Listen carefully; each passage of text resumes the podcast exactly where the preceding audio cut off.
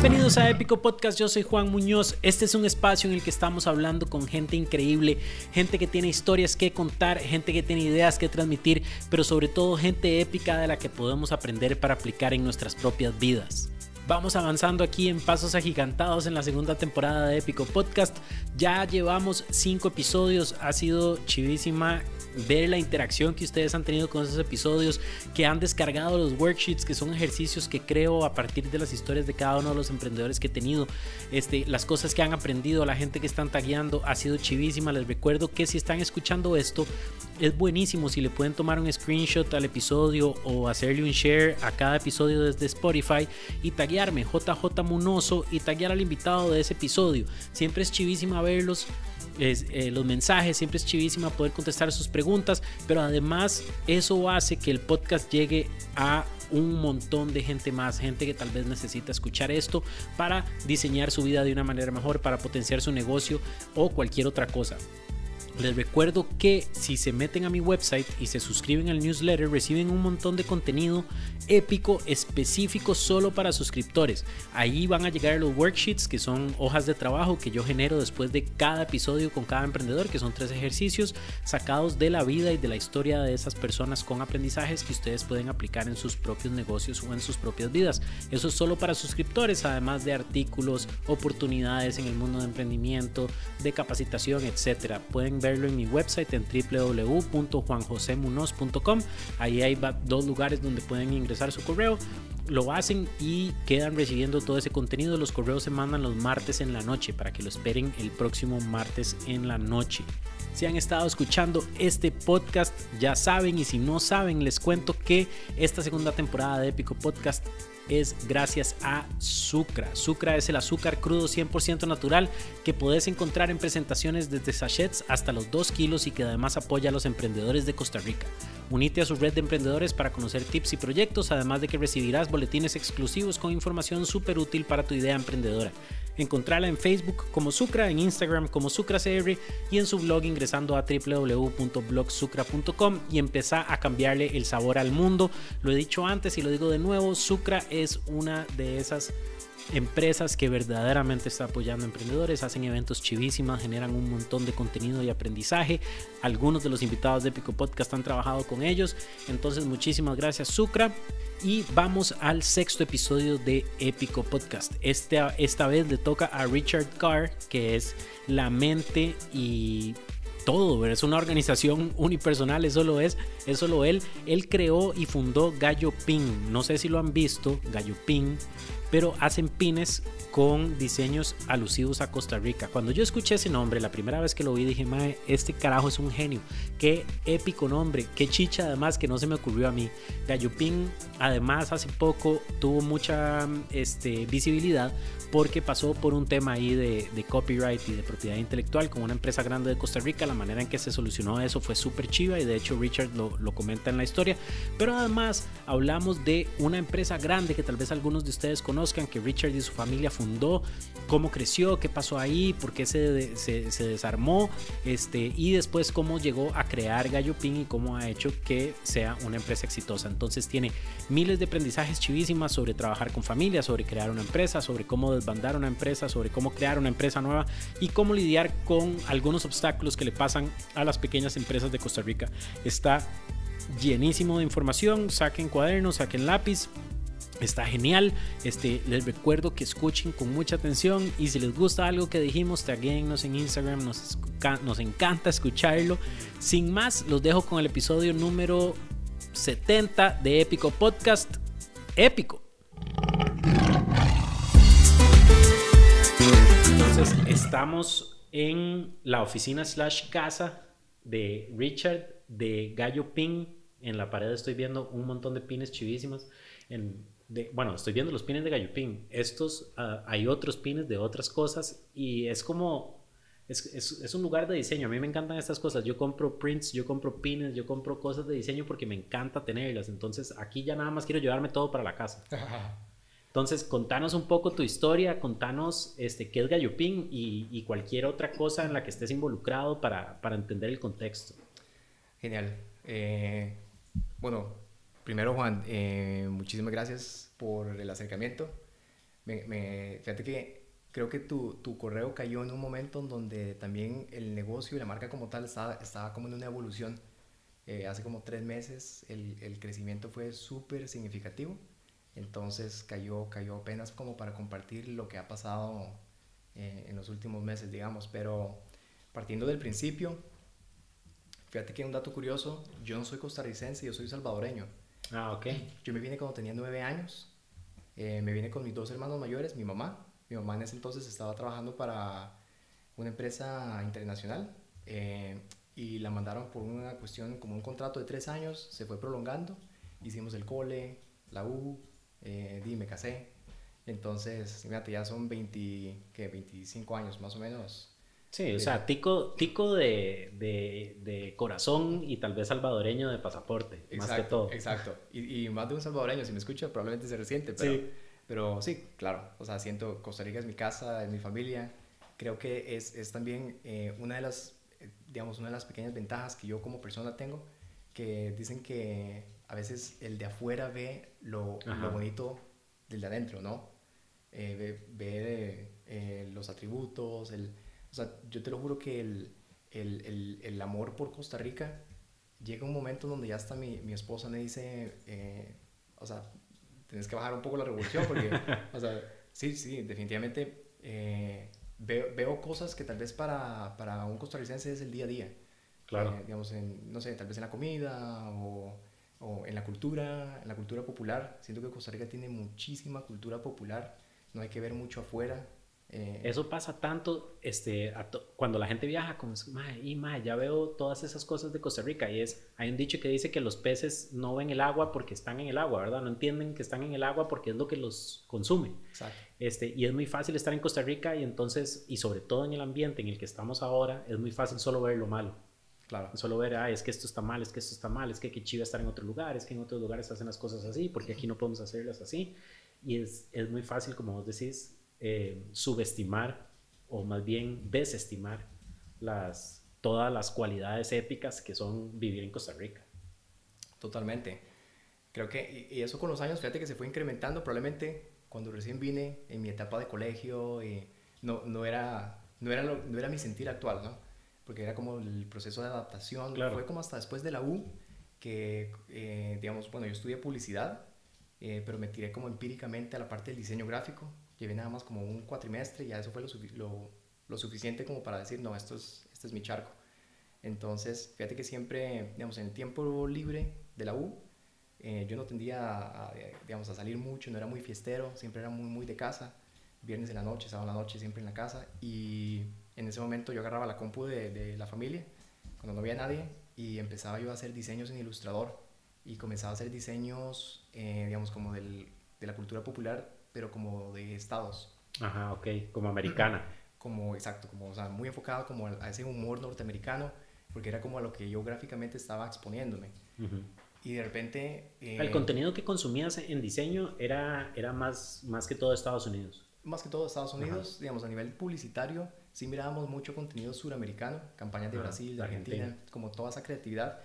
Este, pero a nivel gráfico eh, era como por donde empecé, pero después di, di, un giro personal y comencé a meterme más como, eh, por ejemplo, a mí me hacía mucha gracia el, toda, toda esta, eh, digamos, cultura alrededor de, de, del tombo, digamos, la cultura policial. Claro. Eh, que muchas veces, digamos, aquí, pues tal vez al policía no se le respeta como, como autoridad, ¿no? Sino que se le da como por sentado de que, eh, entonces comencé a agarrar como un tipo de humor, como un tipo de sarcasmo y a meterlo en diseños, eh, digamos, a los guachimanes, eh, de repente, digamos, a la, a, al, al, famoso come huevo, digamos, a los paseos come huevos, pero, pero llegué más bien, llegué como a concretar de que no, no debería de ser una burla, una broma, sino más bien de decir, mira, nosotros somos, nosotros somos come huevos.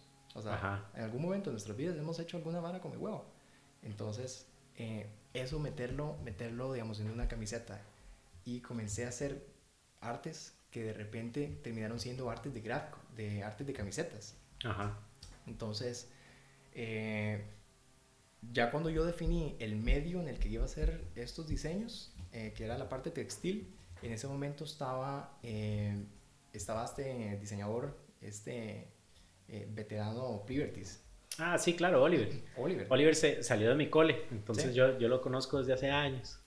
Y mi, y mi, hermano, digamos, yo no conocía de Oliver. Mi hermano, uno de mis hermanos mayores me dijo, cuando yo empecé a hacer camisetas, me dijo, mira, este, hay otro chaval, un diseñador, eh, haciendo camisetas como con, digamos, eh, slogans y frases y toda la cuestión, de, y están chusísimos. Entonces me hizo ver que realmente, o sea, había un gran mercado, la gente estaba respondiendo. Entonces, con más razón, yo dije, sí, o sea, camisetas, de, de verdad que se puede hacer camisetas. Entonces, Fíjate que comencé, le propuse el proyecto a mi mamá, eh, ella me paró bola, no sé por qué, y comenzamos a tirar, empezamos a comprar camisetas, digamos, en Panamá, no eran la mejor calidad, pero era un buen precio, y comenzamos a estamparlas en la casa, era todo artesanal, eh, la serigrafía. En vinil, ah, con serie en la casa. Serigrafía en la casa. Muy bien. O sea, eh, metí un, después en un curso libre. Eh, ¿A un color o a varios colores? A varios colores, o sea, o sea tenía, pero tenían una araña y todo puro eh, marcos independientes. ah, entonces además durabas horas. bueno, días, semanas, meses. Seguro, o sea, a veces no almorzábamos y tirábamos 24 camisas nada más y no almorzábamos tres días. O sea, pero era un proceso chivísimo, muy enriquecedor. A nivel serigráfico, digamos, llegué a conocer de materiales, de, digamos, calidades de tintas. Entonces, llegué a un punto de conocimiento serigráfico en donde nadie me iba a dar, nadie me iba a dar paja. Entonces, si me hablas de serigrafía, yo sé, yo sé la serigrafía. Ahorita se me olvidó porque fue hace muchos años ciertas cosas, pero eh, eso me permitió que para cuando esto se convirtió en un negocio, yo iba a las serigrafías y, y yo les decía, pero hasta el gramaje, la cantidad de tinta, con el movimiento que iba a hacer el, el serígrafo, o sea, todo, todo. Eh, me, me, metí mucho en detalle, digamos. Y fíjate que terminamos poniéndole a la marca Adam Eve. Ok. ¿Tuvieron tiendas? Tuvimos dos tiendas. Sí, yo, porque sí me suena, claro. Estuvimos, bueno, la primera, fíjate que abrimos un kiosco en Momentum Lindora. Ajá. Estábamos como en la parte de atrás. ahí es donde me acuerdo de verlo, exactamente. Sí, sí, sí, sí. Por donde ahora hay como un bar, en una esquina, atrás. Exacto. Ajá. Exacto, exacto. Estábamos por ahí en la parte de atrás y, y era un kiosco de 3x3. Eh, éramos mi mamá y yo nada más y comenzamos a, a, meter, digamos, camisetas. Creo que lanzamos la tienda como con ocho diseños de camisetas. Eh, ya para esta altura era una camiseta importada de Estados. Este, eh, obviamente que era o sea, una camiseta eh, no súper económica como la panameña, pero la calidad era, era genial. Digamos, ese era el tipo de producto que queríamos, calidad exportable, pero con contenido nacional. Entonces, ese fue un mix que resultó muy bien este, la tienda creció, digamos, de un kiosco, ya pasamos a, una, a un espacio de tienda formal, ya eran como, por decirte, 100 y 150 metros cuadrados.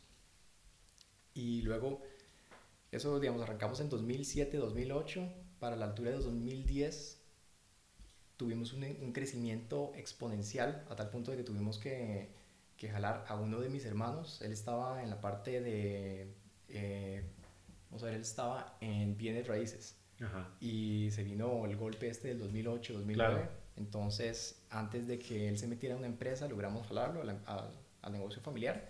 Entonces ya éramos, éramos tres, pero éramos tres socios.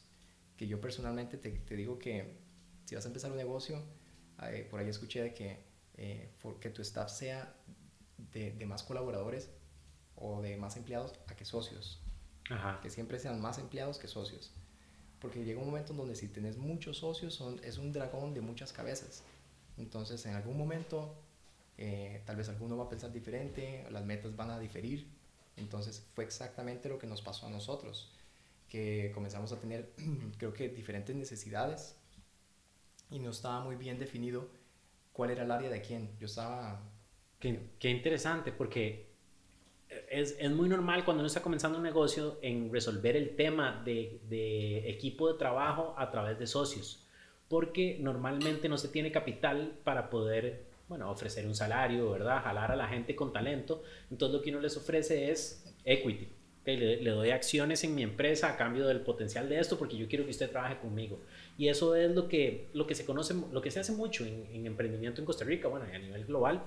Pero qué interesante lo que estás diciendo, nunca lo había pensado así, pero claro, genera que el socio, si es si la misma persona que está tomando las decisiones ejecutivas, también está haciendo el trabajo En el momento, si, si no se toma una decisión que esa persona quería en el momento que se tomara, entonces el trabajo que tiene que hacer con respecto a una decisión que no era de él o ella, no va a ser igual a que si es una persona que sabe que lo que tiene que hacer es el trabajo de, acuerdo a la decisión que tomó alguien más que, que, que es el jefe. Correcto. ¿Verdad? Entonces está súper interesante esa idea, nunca lo había pensado de esa manera, pero sí deberíamos de tratar de eventualmente llenar los espacios o las necesidades de trabajo a través de colaboradores de verdad y no a través de socios ofreciéndoles equity, porque no tenemos. O sea, es mejor tratar de conseguir una inversión y poder pagar salarios que, que buscar llenar esos espacios a través de acciones, porque entonces, como vos decís, se convierte en ese monstruo de... O sea, yo conozco emprendedores que tienen cuatro o cinco socios, ¿verdad? Imagínate. O sea, hace unas semanas hablamos con Daniel Ortiz de Selvática y ellos son cinco socios. Ellos lo han logrado funcionar. Ahorita tienen un equipo de 150 personas y, y, gracias a Dios, pero yo con solo pensar de tener que tomar decisiones entre cuatro y cinco personas, correcto, se me, se me pone la piel de en punta y todo. Totalmente. Y no digo que esté mal, porque sinceramente, Juan, digamos, yo siento que en, en, en los negocios no, no hay, hay, hay, cosas básicas buenas y malas, ¿no? Pero también no hay recetas, no hay fórmulas. Claro. Eh, cada, cada, quien creo que hace funcionar su modelo de negocio eh, dependiendo de sus recursos y necesidades, pero en mi caso eso fue, digamos, uno de los talones de Aquiles, tener, eh, de Aquiles, perdón, tener muchos socios. llegó un momento en donde, en donde yo estaba, digamos, por, por mi por mi preparación académica, yo estaba en la parte creativa, en la parte gráfica, pero fíjate que llegaban de momentos en donde de repente, digamos, mi mamá, que es más financiera y de mercadeo, ella venía y decía, hacete un diseño de tal y tal cosa, o diseños que ya existían, decía, esos diseños no se van a vender. Entonces, eh, o de repente mi hermano, que está en la parte de ventas, él también participaba, digamos, en tomas de decisiones que tal vez no eran las áreas eh, fuertes. Entonces llegó un momento en donde, bueno, ya a esa altura teníamos no solo la de Momentum Lindora, la tienda de 150 metros cuadrados, pero ya también estábamos en la parte, estábamos en, en, Paseo de las Flores, en casi 300 metros cuadrados, o sea, era el, era el doble de mercadería que Santana, doble de espacio, doble de staff. Entonces, pero eso sucedió en cuestión de seis meses, que pasamos de estar en, en un entorno controlado a tener esta, este crecimiento exponencial que fue precisamente lo que nos, nos puso en un punto muy frágil. O sea, era como una casa de cartas, la famosa House of Cards. Sí. Este, eh, indudablemente cuando las cosas escalan, y, hay un, dicho muy, muy famoso que dice que cuando uno escala una compañía 10 veces, los problemas escalan mil veces, ¿verdad? No solo 10. Entonces también ahí, si la estructura ya venía como que había algunos problemas de toma de decisión, tal vez de jerarquía, tal vez de áreas, al escalarlo no es que se mantienen igual, se multiplican exponencialmente. Totalmente. Y no tenían, no, no habían separado las áreas como digamos, tu mamá no era la VP of Marketing, sino que eran todos socios y éramos como los tres somos co-CEO, los tres. Tres CEOs. Entonces sí, tal vez si se hubiera tomado, y es muy fácil verlo hacia atrás, ¿verdad? Pero si en el momento se hubiera tomado la decisión de decir, bueno, ma, usted se va a encargar de la parte de mercado y usted toma esas decisiones.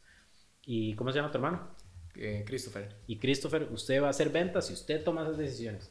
Y yo me voy a encargar de la parte artística y dirección creativa y yo voy a tomar esas, decisiones y cuando tengamos que tener input de otros, lo pedimos. Pero también, como es familia, como es, ¿verdad? Es un negocio incipiente, es muy difícil tomar esas decisiones porque uno trata de ser lo menos corporate posible. no, no, no, nosotros igual todos nos llevamos súper bien, es mi hermano, es mi mamá, entonces aquí nosotros vamos a poder solucionar todo de la mejor manera y, y eso no, no siempre sucede. así. Sí, exacto. Y llegas a usar un poquito de la confianza familiar. Claro. Porque eh, de repente si, si conoces demasiado a la persona, entonces tu percepción, digamos, en, el caso de, de, mi mamá conmigo o yo con mi hermano, yo de repente sé cuáles son los fuertes de mi hermano, entonces tal vez si mi hermano venía con una decisión, yo no la, no la validaba entonces había mucho, mucho, creo que había muchas posiciones en donde tomaba las cosas personales, no había una separación de familia y negocio. Entonces, eh, fíjate que, bueno, lamentablemente, eh, yo llegué a un punto en donde comenzó a afectar, digamos, la relación familiar, el negocio, aunque el negocio estaba creciendo, entonces tomé, creo que de las decisiones más difíciles de mi parte profesional, que fue retirarme del negocio y mantenerme como outsource, dándoles diseños de camisetas. Sin embargo, yo, yo manejaba mucho del negocio, yo manejaba tal vez el 50-60%. Entonces, eh, el negocio lo, lo resintió. Eh, y ellos continuaron, el, tal vez con la tienda, las tiendas, en ese momento siguen las dos, continuaron tal vez unos 3, 4 años más. Se terminó cerrando la de Paseo de las Flores y ya después se tomó la decisión de cerrar finalmente la, la primera, que era la de Momentum Lindora. Y, y obviamente que me, eh, aunque yo ya no estaba ligado a esa, a esa, altura con el negocio, obviamente que y fue ver a mi bebé caer, claro. o sea, y tener todos esos pensamientos de eh, lo que pudo haber sido y, y, como esa culpabilidad de que, pucha, lo manejé mal, fui, fui yo el culpable. Eh, a esta altura tuve la fortuna de, de, apoyarme mucho en mi esposa. Mi esposa, mientras yo estaba desarrollando la tienda eh, familiar, mi esposa estaba también en su negocio eh, personal. Lo que hace ella es, ella diseña plantillas digitales para fotógrafos, eh, enfocada, digamos, en el mercado norteamericano. Entonces ella igual estaba teniendo un, crecimiento bastante importante en esa misma época. Entonces tuve, tuve la bendición, sinceramente, Juan, de, de, poder apoyarme en ella, contar en ella. Y lo que empecé a hacer fue, como decir, el brazo derecho, la parte administrativa, uh -huh. la parte web, eh, preparar diseños. Eh, como ya tenía mucha, digamos, mucho conocimiento gráfico, entonces fui de mucha ayuda para el negocio de ella. Eh, y lo manejamos de esa forma, tal vez un, otros 3, 4 años yo, yo aproveché ese periodo como para, para hacerme una desintoxicación, digamos, creativa y esa, esa presión de, estar generando contenido, generar diseños nuevos, porque venía con un tren sin frenos en el negocio Adam Eve. Eh, muy, digamos que el contenido y los diseños, todo dependía de mí. O incluso buscar productos nuevos dependía de mí. Entonces, fíjate que me di como unos cuatro años sabáticos en ese sentido, pero siempre generando para el negocio de, de, de mi esposa. Y, y, siempre tuve la espina de decir, cuando vuelva, voy a volver no con una tienda física, sino más bien quiero ser un proveedor para otros puntos de venta. Claro. Quiero manejarlo al por mayor. Eh, quiero, quiero crear un producto eh, de cero, un producto que, que, que, sea difícilmente reproducible. Entonces estaba ahí peloteando ideas, de repente eh, creé marcas ficticias y, los tenía en un folder en el... En el claro, eran, eran, más unos ejercicios este, creativos y, y, de pensar cómo podía ir la cosa, pero yo siento que los emprendedores también deberían de hacer mucho más eso que vos estás diciendo justamente, porque generalmente es, ok, tengo esta idea, hagámosla. Y esa exploración es importante, ok, cómo se va a llamar, cómo va a funcionar. Incluso yo tengo folders llenos de modelos de negocios de cosas que creo que podrían funcionar, Exacto. que probablemente nunca voy a hacer y, y, a veces lo hago una vez y lo dejo ahí guardado en un folder y nunca lo vuelvo a ver.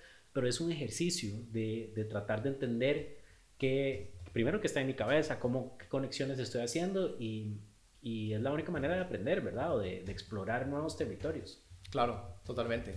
Eh, y, y, es bueno, creo que creativamente es bueno tener tu baúl, tu baúl, claro. ya sea en, en, tu teléfono, en tu laptop, en tu compu, eh, tener un baúl de ideas. Es, es, es, realmente es un arma eh, que en el momento en que estás, estás preparado para mandarte con algo, tenés ahí tu lista, claro. eh, eh, tenés recursos de ideas que muchas veces cuando ya estás, en la, ya estás en la cancha, ya estás con tu negocio funcionando, llega un momento en donde la parte administrativa puede también adueñarse de tu parte creativa. Entonces, siempre es súper refrescante, digamos, en mi caso, volver a ese baúl de ideas y, y, te lo juro que me conecto con el yo de hace dos años cuando estaba con esa que, con esa ilusión del, del, nuevo negocio y que las ideas fluían cuando estabas, o sea, más bien te, te, despertabas porque tenías Ajá. una idea. Y, y, justo cuando estás hablando de eso se me viene a la mente, no sé si lo conoces, un diseñador gráfico, un gráfico que se llama Aaron Draplin. Este, él es diseñador gráfico, hace este, más que todo branding, pero tiene una marca de cuadernitos que se llaman Field Notes. Este, si no los conoces ahora te, los, te, te, te dejo el contacto porque sé que te van a encantar.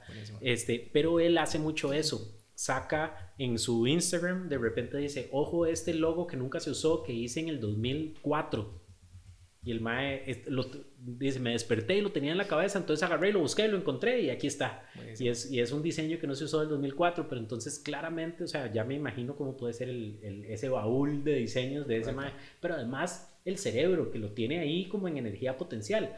Que yo creo que eso es lo valioso, no tanto, tal vez nunca volvés a usar ese diseño, pero tenés la idea ahí guardada. O sea, hay, está a una conexión de distancia, nada más. Entonces de repente estás, ¿verdad? La parte administrativa se, se te adueña y, y, necesitas resolver un problema y tenés todo este archivo que tal vez está como en, en grises, este, pero puedes jalarlo y ponerlo en color. Totalmente. Y es, y es creo que es, es, un ejercicio genial porque fíjate que, eh, por lo menos en mi experiencia, lo que he visto es de que si yo hubiera ejecutado ideas en el momento en que se me ocurrieron hace dos años, no hubieran sido del mismo impacto que ahora. De ahora tengo un, poquito más de kilometraje claro. como para saber cómo abordarlas eh, entonces es, es, sumamente enriquecedor ver, ver cómo una idea que se te ocurrió hace bastante, implementada años después con un poquito más de madurez, eh, es, es eh, mucho más exponencial, o sea, el, el impacto es mucho mayor a, a, que hubiera sido antes, anteriormente, ¿no? Quiero que, quiero que hablemos un toque de, de, los aprendizajes de retail en Costa Rica y la decisión que tomaste de que tu, de que tu nuevo venture fuera este, que no tuvieron espacio físico, digamos, de retail. Pero antes, este, eso que mencionas mucho, eh, eso que mencionaste muy importante sobre que la parte administrativa tiende a sobrellevar la parte creativa en negocios creativos unipersonales, digamos, eh, me parece súper importante porque un montón de la gente que escucha este podcast es creativa. ¿Verdad? diseñadores de todo tipo, este, arquitectos y otro montón de, de, de roles creativos y por, su por, por, eh, por, lo general tienen empresas que son ellos mismos. Entonces ellos tienen okay. que ocuparse de la producción creativa y tienen que ocuparse de la parte administrativa, ventas, este, organizacional, contabilidad, finanzas, todo. ¿Vos tenés algún tip para esas personas para tratar de mantener un balance o el balance óptimo entre la parte creativa y la parte administrativa? Eh, lo que te diría, Juan, es, fíjate que hay un término, bueno, mi papá es norteamericano, hay un término que me encanta, que él, él siempre me dice que yo soy the one man band, uh -huh. la banda de un hombre. Y, y sinceramente, eh, puede, puede, que sea un, a veces un pro o un contra, ¿no? Porque llegas, llegas a, a, ¿qué te diría? Llegas a controlar todos los procesos alrededor del negocio, que muchas veces puede ser tu ventaja competitiva o muchas veces puede ser más bien tu punto de quiebre. Entonces, eh, de, de, haber salido de este negocio familiar con, puntos de, con dos puntos de venta y ver y haber vivido el costo operativo de mantenerlas encendidas, abiertas. Realmente a mí me hizo tomar la decisión eh, en cuando, cuando ya tomé, tomé el impulso de decir, no, voy con, me siento preparado para sacar otra marca. Ese era el principal factor. Yo dije, eh, yo no quiero ser el retailer, quiero ser más bien el wholesaler, quiero ser el distribuidor porque entonces el, el, el, el, trabajo en ese caso recae más hacia lo creativo, ¿verdad? Sí, siempre hay administración que hacer, claro. pero, pero el valor es la parte creativa. En un espacio físico, parte para poder dar el valor necesitas, no sé, que es un 70-80% operacional y tal vez un 20% lo que es el, el, producto que estás teniendo, porque al final del día este, mantener las luces prendidas, ¿verdad? Y, y pagarle un staff y, Correcto. y toda la conta y todo eso este, es más allá que solo crear eh, productos épicos. Totalmente. Y, y si te cuento, digamos, cuando, cuando se implementó ese negocio, era, era, era un negocio menos, era un, un mercado menos agresivo en cuanto a retail nacional. Habían tiendas, eh, digamos, con artículos locales, tiendas de ropa nacionales, pero no, no había como esa, esa explotación que hubo en los últimos tal vez cinco años. Sí, era muy artesanal todo en ese momento. Eran como vos mencionaste ahora que tú, fueron a Panamá, consiguieron unas camisetas, las imprimían en la casa, bueno, hacían la serigrafía en la casa y en ese momento nadie sabía cómo se hacía nada. ¿Verdad? Exacto. Estamos hablando de 2005, 6, 7, por ahí. Este, no había conocimiento acerca de este tema. Entonces, para que una persona hiciera camisetas para usar esa, esa industria nada más, este, llevaba un proceso largo de investigación, de hablar con la gente, de contactos, de cómo hago esto, de mira, y entonces si voy a hacer la serie en mi casa, tengo que hacerme los marcos y tengo que aprender a quemar la, la, malla y tengo que aprender sobre pintura y tengo que tener un proveedor de pinturas y entonces ya con solo, o sea, con solo decir esa lista en mi cabeza, yo digo, Ish, yo no quiero hacer eso ni hoy. Exacto. En cambio, hoy hay tantas serigrafías. Digamos, yo estoy usando hoy una camisa de Revival que es botón, que ellos tienen una serigrafía ahí y, le, y te pueden hacer tu marca. Claro. Entonces al final del día, ahora, hoy, es facilísimo. Hoy puedes hacer un diseño y mañana estarlo imprimiendo. Exactamente. En ese momento no. Este, que es algo también valioso de entender en qué momento estamos. En, en, ritmos en la industria. En aquel momento tener, esta, tener este negocio, como vos decís, no había tanta competencia. Entonces era como lógico, ¿verdad? estamos entrando y probablemente no vaya a entrar un competidor mañana. Exacto. Ahora, si monto una tienda, o sea, si tengo una marca de, de, textil hoy, mañana va a haber otra y pasado mañana otras dos y pasado, pasado mañana cinco. Correcto. Porque cada vez es más fácil. Exactamente. Es lo que decís, creo que más bien eh, lo que hablábamos antes de, de empezar el, el programa, eh, sinceramente estamos en una época, en, una, en, una, en un tiempo en donde los recursos están, están ahí están listos nada más para que uno entre a internet, eh, baje un tutorial eh, o hable incluso con gente que ya está en el mercado y simplemente haces, haces eh, la extracción de la información. Antes uno tenía que realmente desvelarse un poco más como para, para obtener ese, ese recurso, ¿no? Entonces, creo que más bien ahorita vienen, vienen otros elementos a jugar, a jugar, digamos, un mayor partido en donde de qué manera estás innovando. Por ejemplo, si alguien quiere decir, eh, mira, me quiero lanzar una, una, línea de gorras. Ya hay un montón de marcas con gorras, con tracker hats. Y nunca ha sido más fácil. O sea, incluso yo estaba viendo, porque yo tuve una marca de ropa también para el área de, de fitness, pero yo las gorras las mandaba a pedir a Estados, de la fábrica las mandaba a otro lugar en Estados donde hacían todo el embroidering y entonces a mí me llegaban aquí ya la gorra terminada. Yo no tenía que tener que ver nada en el punto de producción, solo diseño, mercado y ventas. Entonces, ¿verdad? Ya no puede ser algo de mi, mi bordado es mejor que el tuyo, mi serigrafía es mejor que el tuyo, mi calidad es mejor que la tuya. Ya todo el mundo asume una calidad perfecta porque todo se puede conseguir. Entonces es un tema más de marca, más de esencia, qué estás tratando de comunicar, a qué comunidad estás tratando de llegar y con qué mensaje para que esa comunidad lo adopte, ¿verdad? Entonces ahora es más eh, en términos de mercadeo, de ventas, de crear una organización, de estar al, al, frente de la vanguardia y ver si la, si la, gente está comprando online, si no está comprando online, este, si hago colaboraciones, si, ¿verdad? si lo pongo en cuáles puntos son los adecuados en que ponerlo. ya no podemos depender de nada más la parte de fabricación. Exacto. Sí, incluso que ¿Qué tan, ¿Qué tan rápido es tu proceso de creación de producto? Porque eh, de repente, eh, ¿cómo respondes a lo que está pasando en el país? Por ejemplo, si hay alguna, alguna temática que está impactando al país y tu producto puede, puede meterse en esa colada, ¿qué tan rápido puedes producirlo? ¿no? O sea, vienen, vienen cierto que yo creo que son otros factores los que, los que vienen a ser de mayor importancia, porque como decís, ya la calidad eh, llega como un estándar. Todo el mundo, el que saque gorra, tiene que ser una gorra chusísima porque ya hay, no sé, 20 haciéndolas bien chuses. Entonces, viene, viene como creo que la parte creativa está tomando mucho más importancia y ver, y ver ese mismo producto que ya, ya varias gente está haciendo, cómo puedes presentarlo hasta el, hasta el empaque. Te puedes volar en el empaque y de repente es el mismo producto que está en la misma tienda a la par pero tu empaque llamó la atención o tu, o tu producto está, lo que decís, está impactando a una comunidad positivamente. Eh, por ejemplo, me encanta de estos, de los zapatos Toms, toda la filosofía alrededor de, de, ellos. Y ahora, o sea, Toms, imagínate en cuántos países no va a estar y quién no conoce esta línea, ¿no? Eh, pero empezar con esa semilla de decir, mi producto va a impactar positivamente. y esa es mi estrategia. Eh, en el caso de Toms, ¿no? Eh, entonces te da, ya partiendo de, de, un factor como eso, te da una ventaja, ya empezás en, la tercera grada. O sea, ya, ya no empezaste con todos los zapatos, ya te diferenciaste, ya vas con, con un, eh, siento que con, con, un, con, una estrategia ganadora, ¿no? Sí, eh, me, me, parece súper, súper porque yo veo mucha gente que está, ay, voy a hacer camisetas, voy a hacer gorras, voy a hacer lo que sea, ¿verdad? Porque ya se puede hacer. Entonces, yo les pregunto, yo hago muchas capacitaciones en, en Procomer y en, algunos otros lugares y yo les pregunto a los emprendedores que ya están vendiendo, una pregunta que a mí me gusta hacer, que es un trick question a veces, bueno, muchas veces, es ¿por qué la gente compra lo que vos estás haciendo? ¿Verdad? Lo que vos producís. Y entonces, indudablemente, la, la gente en el 99% de los casos lo que me dice es calidad.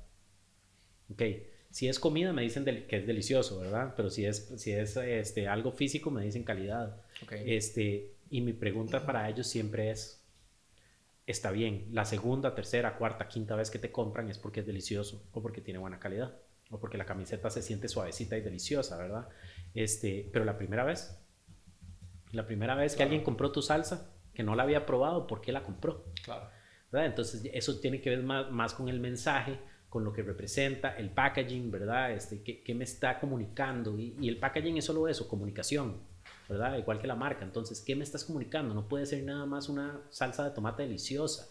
Tiene que ser una salsa de tomate que me dé un mensaje. Toms da el mensaje de estamos ayudando a otras personas del mundo a través de estas cosas que nosotros hacemos. Exacto. Este, pero ¿cuál es el mensaje que tienes detrás de eso? Y para eso no solo hay que diseñar bonito, hay que entender sociología, antropología, ¿verdad? Current events que está pasando en el mundo en este momento, entender comunidades, este, qué cosas pueden, eh, qué quiere la gente, cuáles son sus ambiciones, cuáles son sus miedos, este, qué son todas estas otras cosas que yo tengo que tomar en cuenta para poder vender un producto de ese tipo. Claro, totalmente. Eh, y tal vez lo que no, lo que, tal vez cuando pones el producto ya en el mercado, mucha gente ve el resultado final, no te imaginas esa ramificación de, de elementos que están componiendo ese, ese producto. Eh, y siento que bueno, antes de empezar Gallo Pin, que yo no tenía ni idea que iba a ser pines, eh, sí quería, digamos, un producto eh, nacional, un producto con, con, contenido nacional. Yo lo que quería, Juan, era, era combinar mi personalidad, todos mis atributos, por ejemplo, eh, y mis aficiones. Me encanta video y foto, pero es un video y foto aficionado. No pretendía ser la superproducción Nike, sino que quiero, quiero un negocio en donde yo pueda poner mi afición al video y a la foto eh, mi afición a lo, a lo tico, a lo nacional, mi afición a, a la filantropía. Estuvimos por mucho tiempo cuando no teníamos a nuestra primera hija.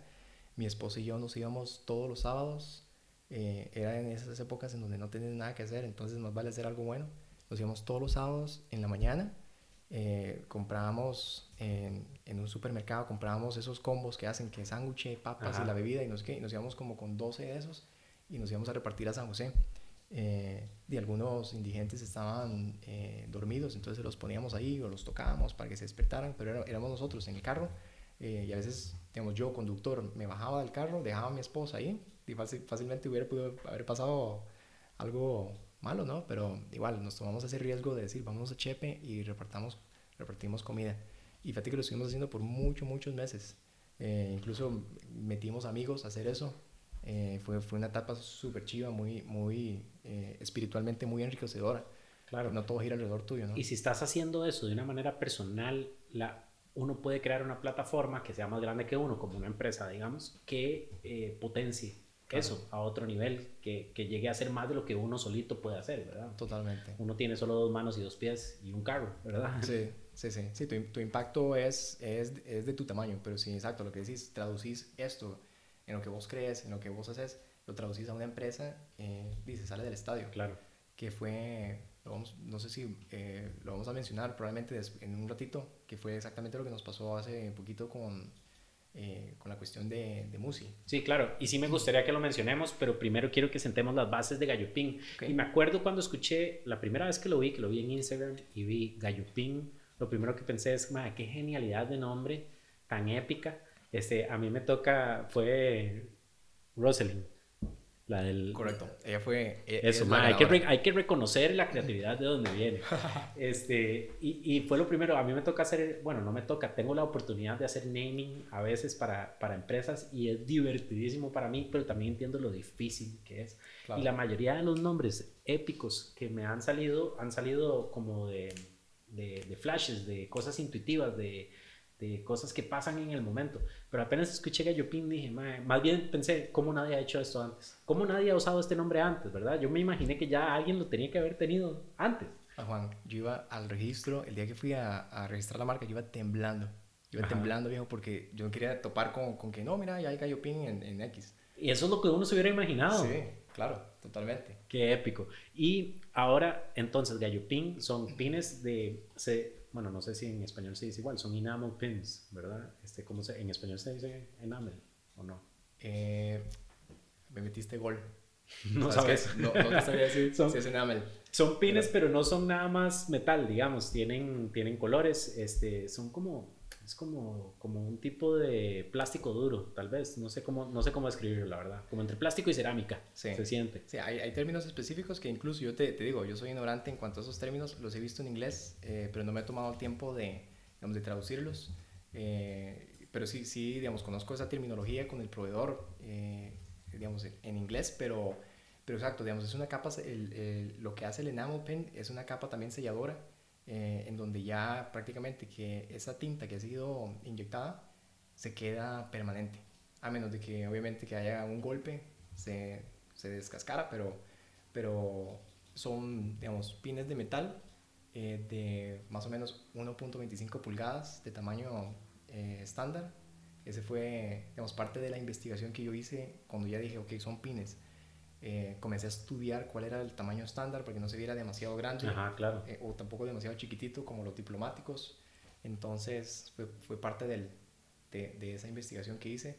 Pero lo que sucedió con Gallo Pin, fíjate que estábamos en un viaje familiar. Estábamos eh, por cuatro semanas en Europa. Ya para esa altura ya teníamos a nuestra hija mayor, que en ese momento tenía año y medio más o menos, nos la llevamos a Europa y nos fuimos eh, hacer un pequeño recorrido como de cuatro países. Y yo soy, eh, bueno, yo soy amante, yo soy obsesionado, Juan, con el retailing. Ajá.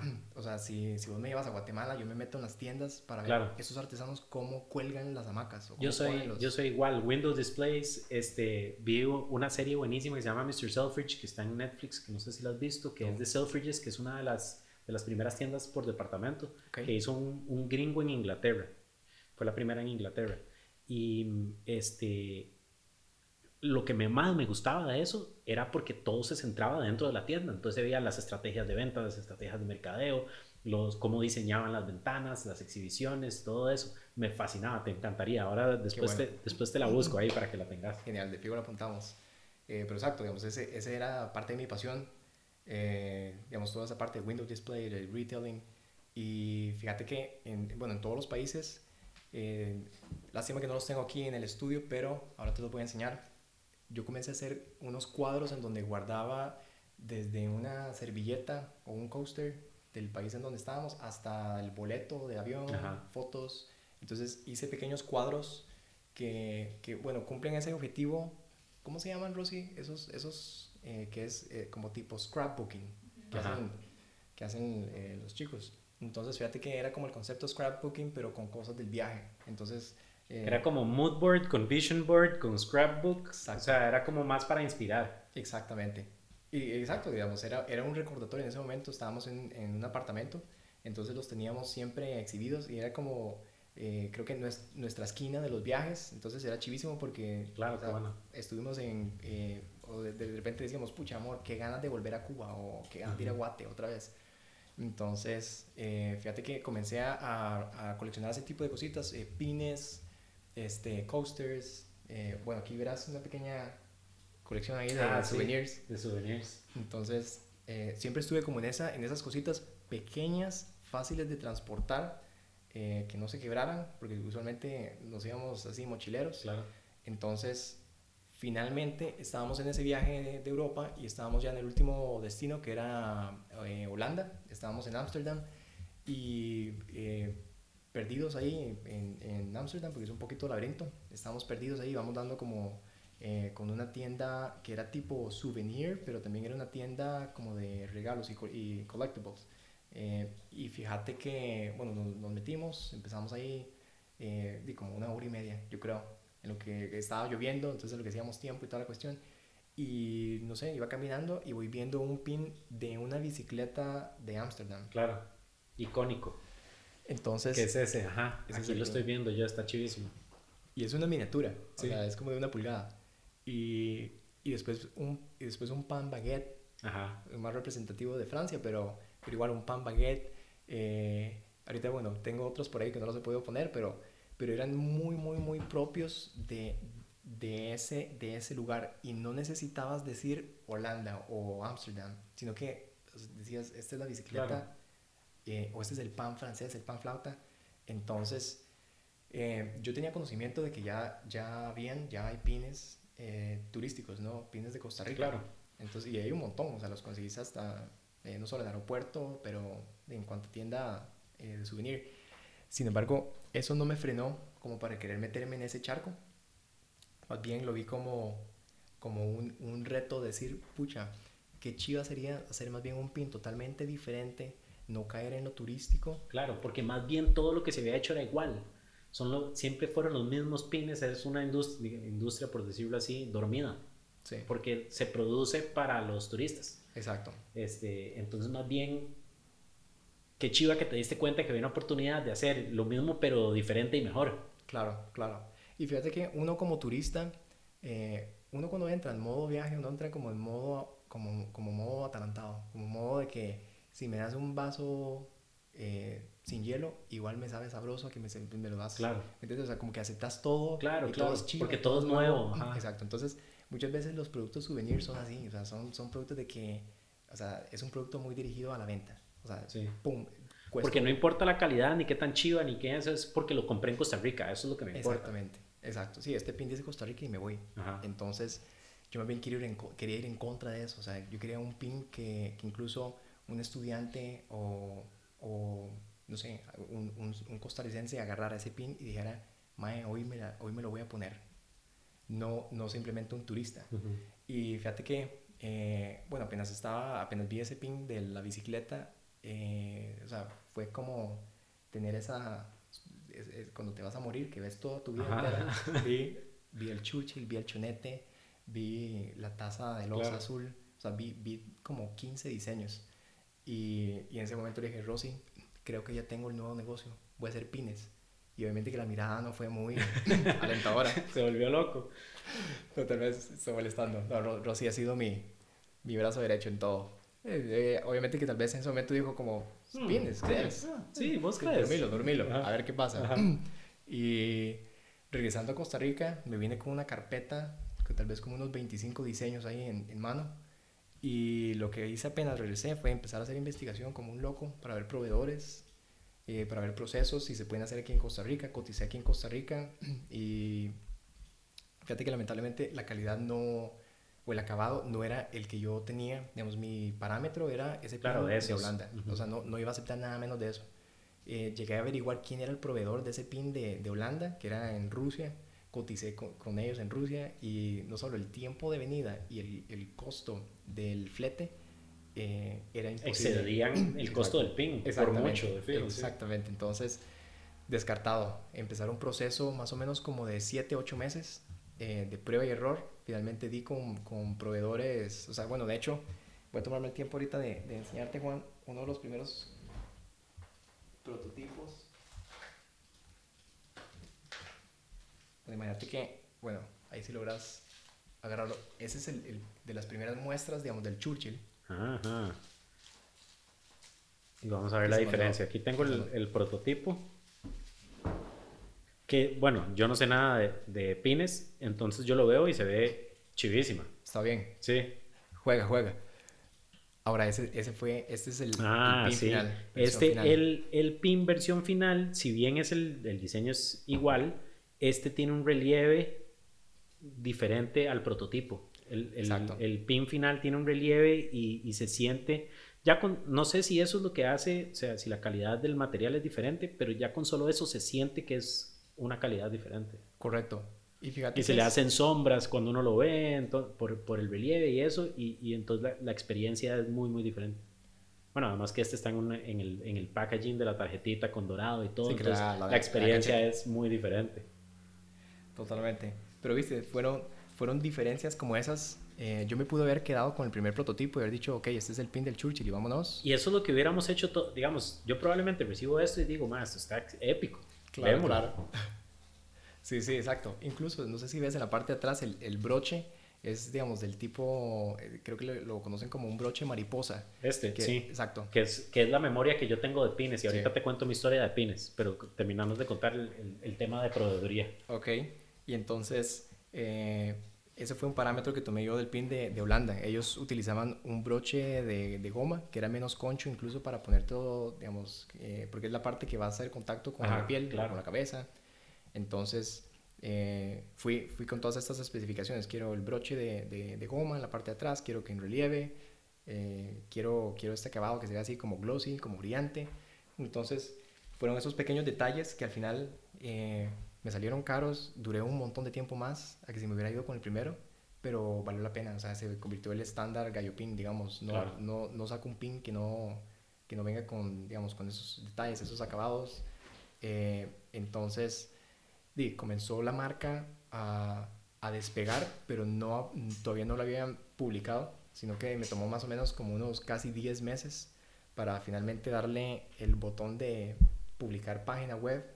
Yo sabía que cuando, cuando me lanzara, quería lanzarme con página en Facebook, página en, en sitio web y de repente tal vez alguna otra de redes sociales, YouTube o Instagram.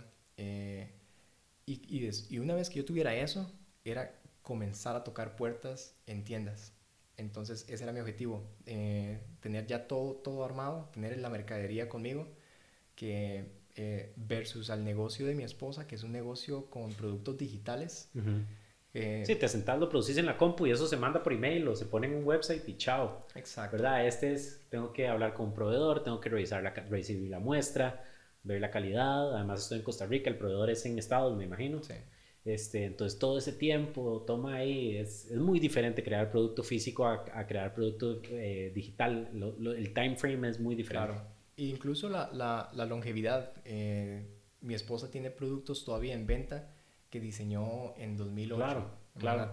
Y todavía están activos y la gente los compra versus a, a, digamos, tenés un producto físico, ojalá que sea un producto, un producto físico tan, tan impactante que tu longevidad sea 25 años con el mismo con el mismo artículo, ¿no? O sea, a, eso le estoy apuntando. Ojalá yo, mi hija esté vendiendo todavía el chonete.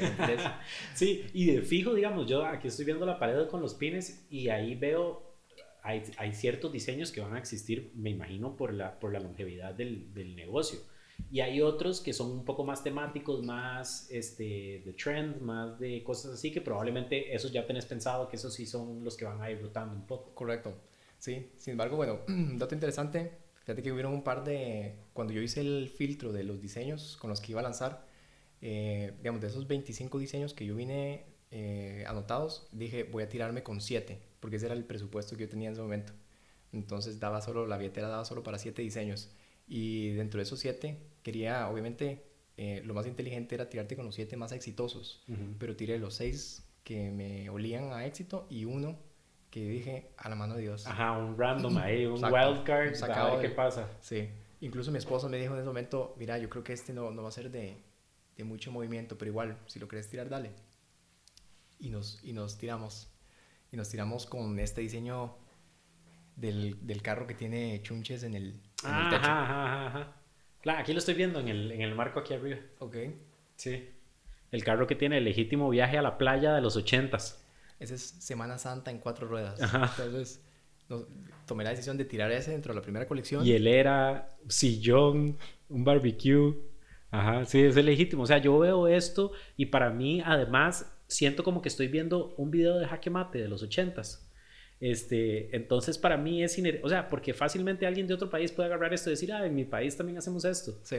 Pero para mí es estico, me imagino al mae con bigote y, pelo como el chunche, ¿verdad? Y, montándose en ese carro con toda la familia rumbo a, comer granizados en la playa. Exacto, exacto.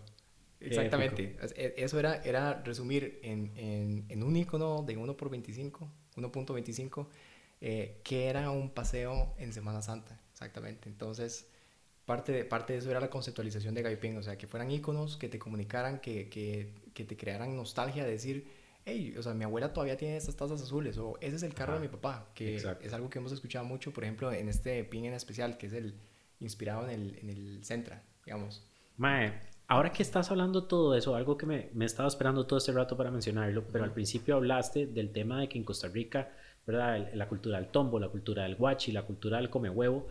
Y este, eso es chivísimo porque a veces yo creo que mucha gente malentiende cuando uno habla del come huevo, se está, está burlándose de una población. Y no, lo, lo chiva de ser costarricense es que todos somos come huevos y todos tenemos que lidiar con tombos y todos, independientemente de nuestro estatus social, vivimos una experiencia como la que está demostrando este pin, ¿verdad?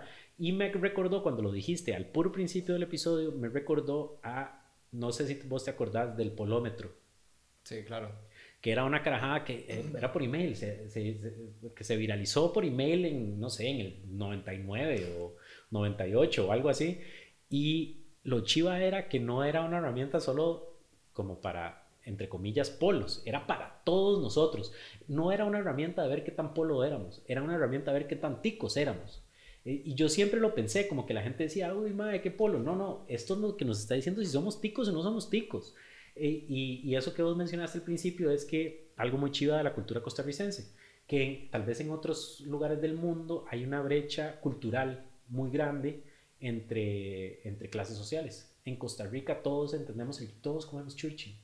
En Costa Rica todos hicimos este viaje. En Costa Rica todos entendemos el elote, la, la taza de losa azul. Independientemente de la clase social, todo el mundo ha vivido eso. Claro. Y me recuerda también, digamos, hay otros lugares en el mundo. Yo viví un, tiempo en Australia y también era así, ¿verdad? Ibas a un bar a, a tomarte una cerveza y estaba el constructor a la par del abogado, a la par del maecillo de la U y e independientemente de qué clase social fueran, todos estaban ahí hablando juntos, tomando juntos, viviendo la misma experiencia todos.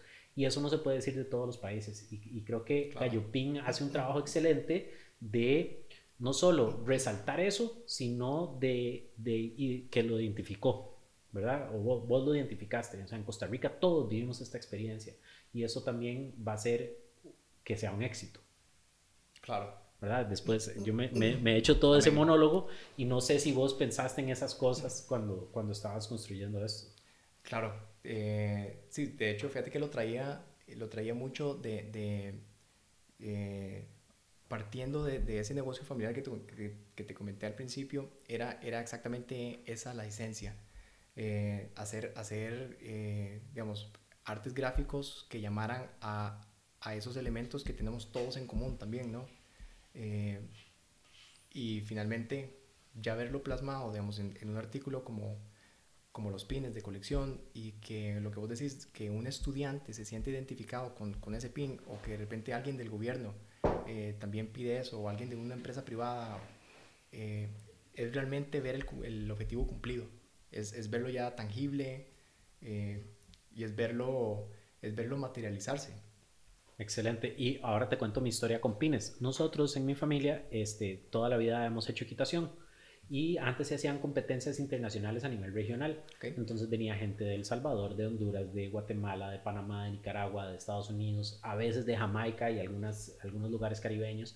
Este, y siempre había una tradición que no sé de dónde comenzó, que se intercambiaban pines. Entonces nosotros, uno, uno sabía que la competencia era en abril, entonces uno iba y compraba, no sé, 15, 20 pines con la bandera de Costa Rica, porque, o el escudo que veo ahí, ¿verdad? O, lo que fuera, porque uno entonces intercambiaba bandera de Costa Rica por la bandera de tu país o por el escudo de tu país. Entonces los sacos que se usan para competencia siempre estaban, uno los tenía llenos de pines.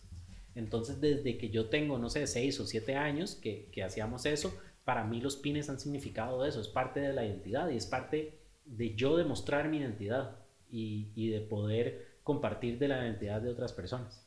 Entonces, eso añadió a que cuando yo vi Gallo Pin por primera vez dije, esto es una genialidad, está épico, porque también fue como un throwback a mi, a mi infancia, claro. todo eso.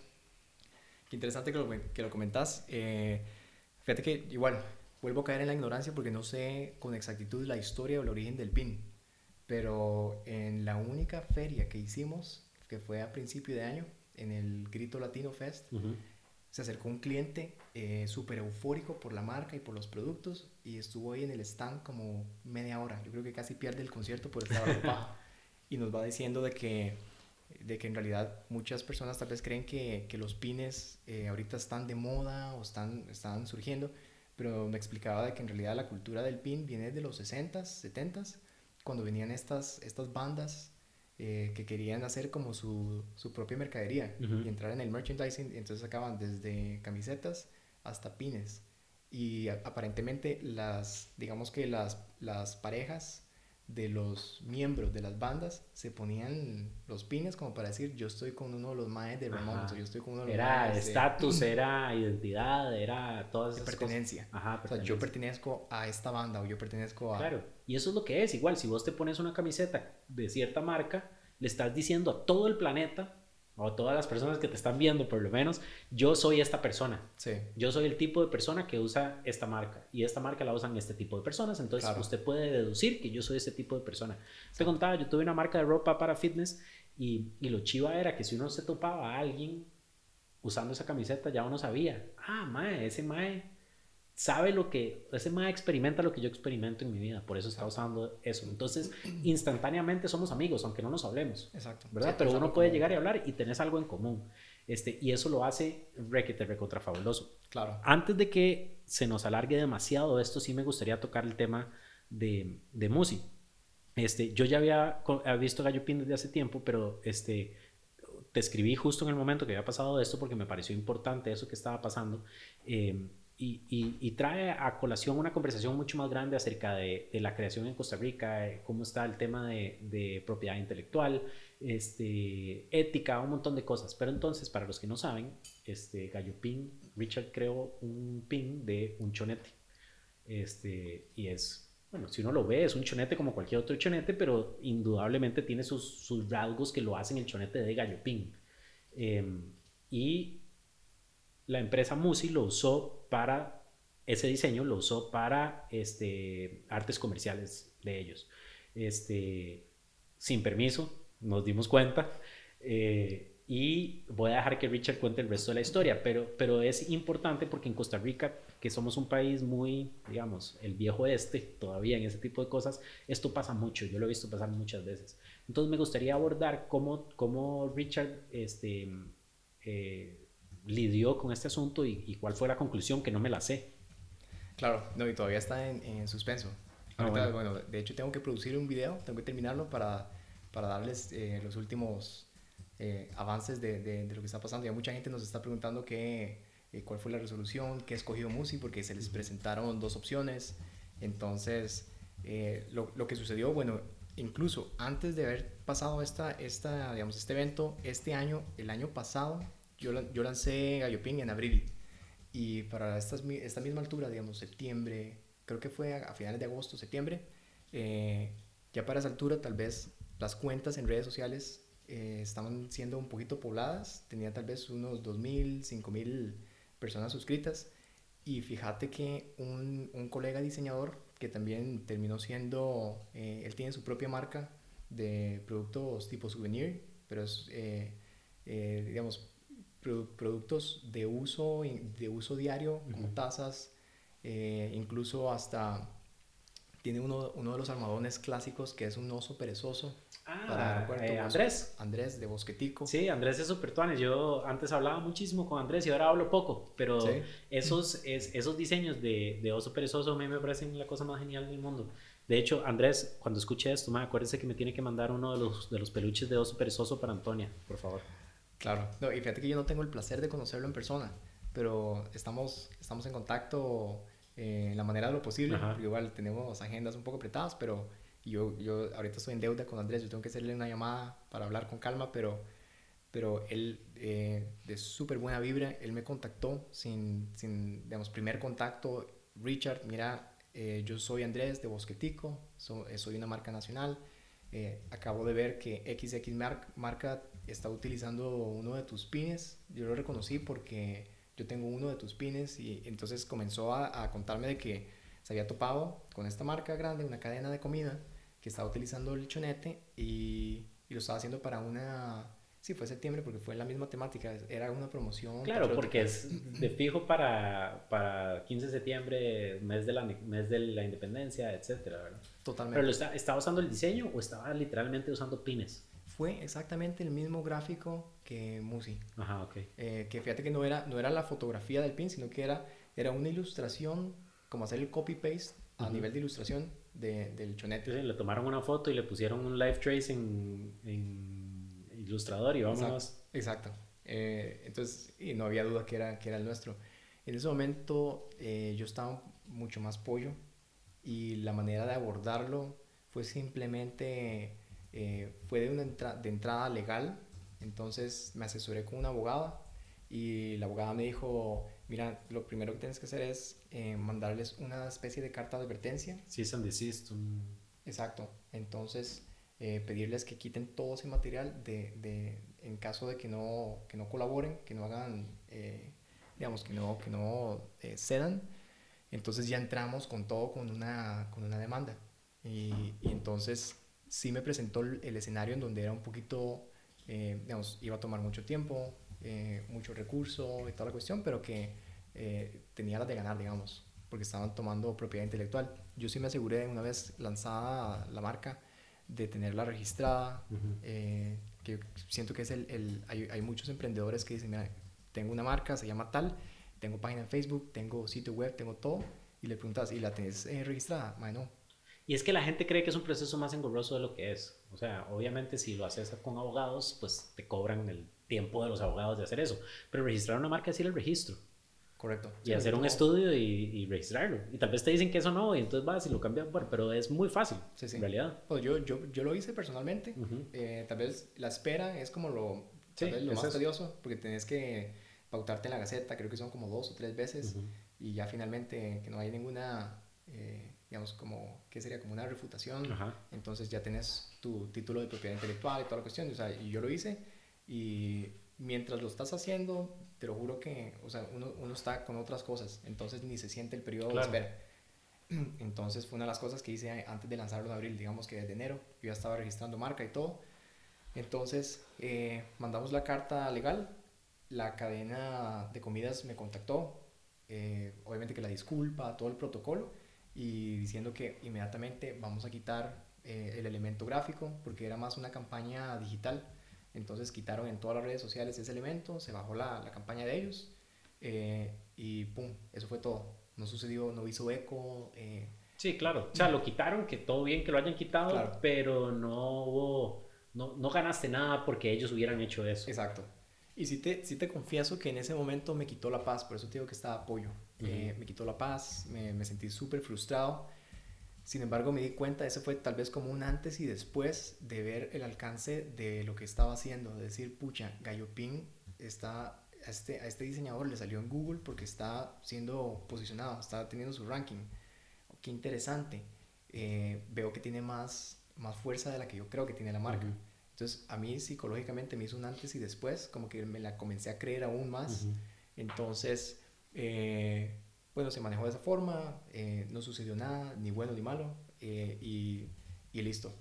Finalmente viene esta situación este año, otro diseñador este, me dice que ya yo lo conocía anteriormente de un punto de venta, viene el diseñador y me dice, Richard, mira esta foto. Y yo no sé por qué, yo ni siquiera había visto la foto, nada más vi el mensaje como cuando se te sale la notificación en el celular, Richard, vea esta foto yo tuve el presentimiento porque era inicios de septiembre y dije, ay, pucha, otra vez. Ahora, esto va a pasar todos los años, entonces. No, te lo juro, yo estoy pensando en contratar gente solo en septiembre, todos los años, para que me hagan eh, ese scouting y, y, a, punta de demandas. Cubrir, cubrir, todo. Exacto, sí, no. Entonces, este, vi la foto y obviamente el mismo chonete, el mismo arte y y esta vez una marca importante, una marca de peso. Entonces, más allá de frustrarme y de caer en esa, eh, de, de, de, sentirme ahuevado y decir, pucha, más bien fue instintivo de decir, de, de, pensar, y no en venganza, sino decir, aquí esto, esto, esto tiene que, que, pagarse y se tiene que pagar de una forma positiva. Aquí no, no, no vengo con, con, una lanza para clavársela a nadie, sino simplemente decir, eh, ok, y empezar a pelotear, ok, vamos a hacer filantropía, pero ¿qué tipo de filantropía? Gracias a Dios yo ya tenía esta fundación eh, con la que, digamos, se comenzó a trabajar a los pocos meses de haber lanzado Gallopín el año pasado. Que es la extensión de lo que me contaste que hacías con tu esposa. La parte filantrópica, en aquel momento. Sí, era materializarlo ya como una fundación. y Empecé a buscar un montón de fundaciones cuando quise hacer esa división, digamos, de, de, de designar fondos de las ventas. Y fíjate que Fundación Llovera Comida fue como la, de la que me sonó porque era de lo que yo hacía, era ir a repartir comida. Entonces, este, con ellos llegué a tener relación y, y, era como, era casi que obvio que, que, iba a trabajar con ellos para, esta, para este esfuerzo legal, digamos. Entonces, eh, en vez de contactar a una abogada, contacté a mi esposa, le dije, amor, pasó esto y quiero hacer esto y esto, ¿qué te parece? Eh, entonces, mandé, mandé, un, bueno, mandé un escrito, no contestaron y después lo que dije es, ya tengo la audiencia en Instagram, que es la red social más fuerte ahorita, Eh, entonces dije, voy a aprovechar, soy un loco por el video, voy a hacer un video, me voy a poner ahí en la cámara, voy a dar la, la hacha. Y entonces, eh, full improvisado, digamos, nada más como con el sentir en ese momento. Y, y quería contar la historia eh, desde mi perspectiva, de decir, me, me contactaron, me, me, mandaron la foto, pasó esto. Eh, antes de explotar, yo quería ir al, digamos, a la sucursal físicamente a ver cuál era la cosa Incluso me llevé la cámara para, para hacer el video yo sentado adentro de Musi, pero era tanto el ruido de calle que no se prestaba. Entonces yo dije, no, ni modo, tengo que regresar a, a la oficina, pero grabé, hice las tomas, comparé el pin con el, con el pin de Gallo Pin, y entonces este, fue vacilón porque todo ese contenido ayudó, eh, ayudó como para también crear ese impacto de que la gente entendiera muy bien lo que estaba pasando, cuál era la, digamos, el contexto, y, y de luego dar el efecto sorpresa de decir, eh, aquí no estamos con un abogado a la par mía, sino que aquí más bien estamos con un deseo de que se responda y se responda eh, designando digamos, lo que se hubiera cobrado legalmente más bien a fondos eh, de filantropía. Entonces, yo lo lancé con la espera de que fuera algo impactante, ojalá viral, que de repente subís videos y ojalá ese contenido sea viral, ¿no? Pero no era como el principal objetivo, sino que era más bien, ayúdenme, incluso yo pedía, ayúdenme a etiquetar a Musi o a que esto llegue a las personas responsables.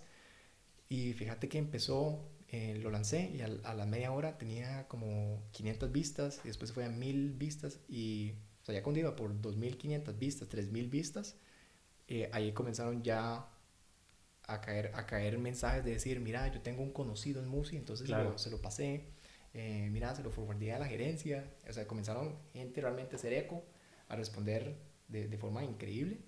Y, y, ya fue cuestión de días en donde ya finalmente ellos contestaron. Y ya como a la semana más o menos se pusieron en contacto vía telefónica y con toda la anuencia y total disposición a, a trabajar.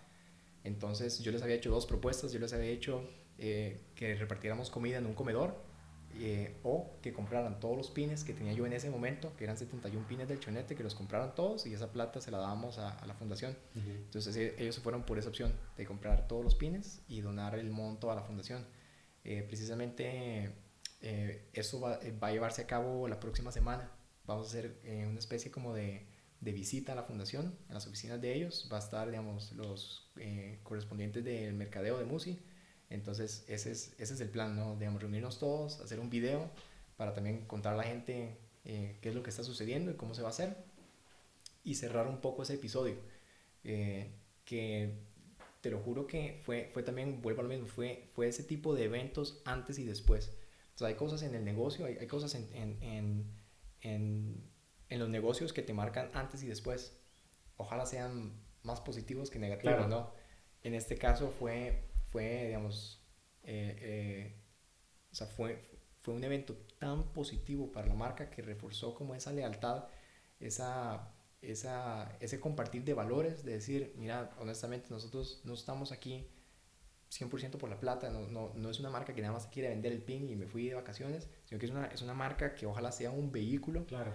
Y, y bueno, igual aquí Juan, siento que tengo una responsabilidad moral y espiritual de decirte, pero voy a panderetear un poco, pero fíjate que semanas antes yo le he entregado a Dios mi negocio desde el primer día. Antes de poner publish a la página, le dije, Señor, te encomiendo, este es tu negocio, yo soy tu administrador, ayúdeme.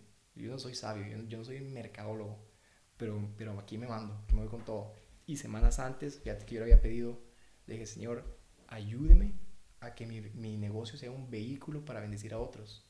Y fíjate que se me, puso, se me puso la piel de gallina cuando me manda la foto este, este amigo y me dice, Mae, vea esto. O sea, fue como dos más dos. O sea, decir, pum, esta es la respuesta. Esa es mi oportunidad para, para impactar positivamente como gallopín a esta gente, a la fundación. Y, y, fue, fue mágico, te lo juro. O sea, fue, fue, fue como orquestado también hasta cierto punto.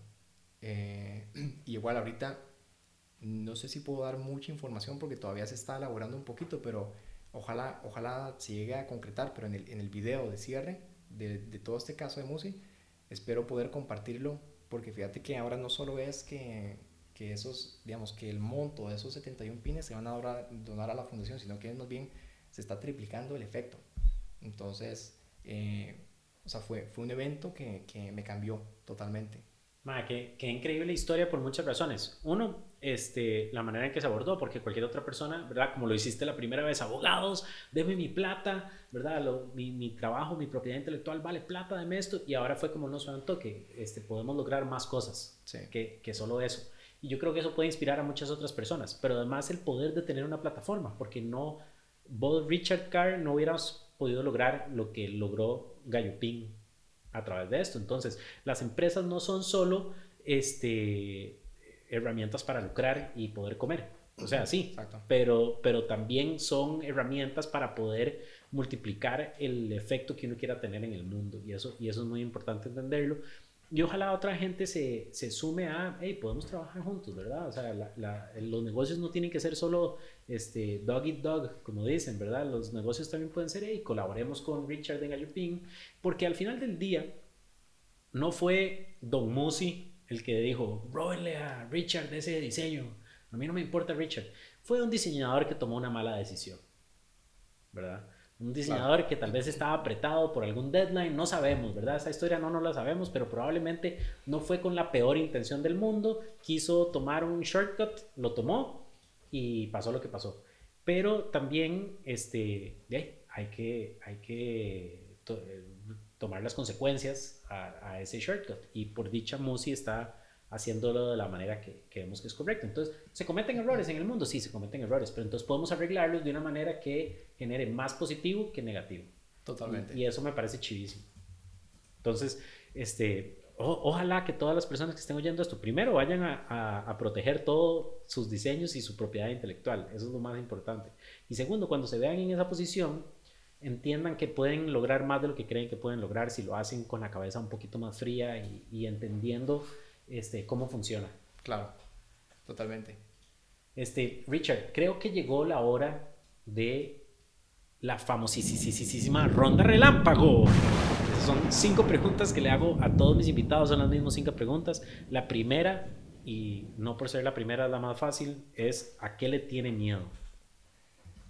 ¿Qué le tengo miedo? Híjole, Juan. tengo miedo a... Y totalmente relacionadas con el negocio no, a lo que, sí, lo que sea, personal, negocio. Tengo miedo.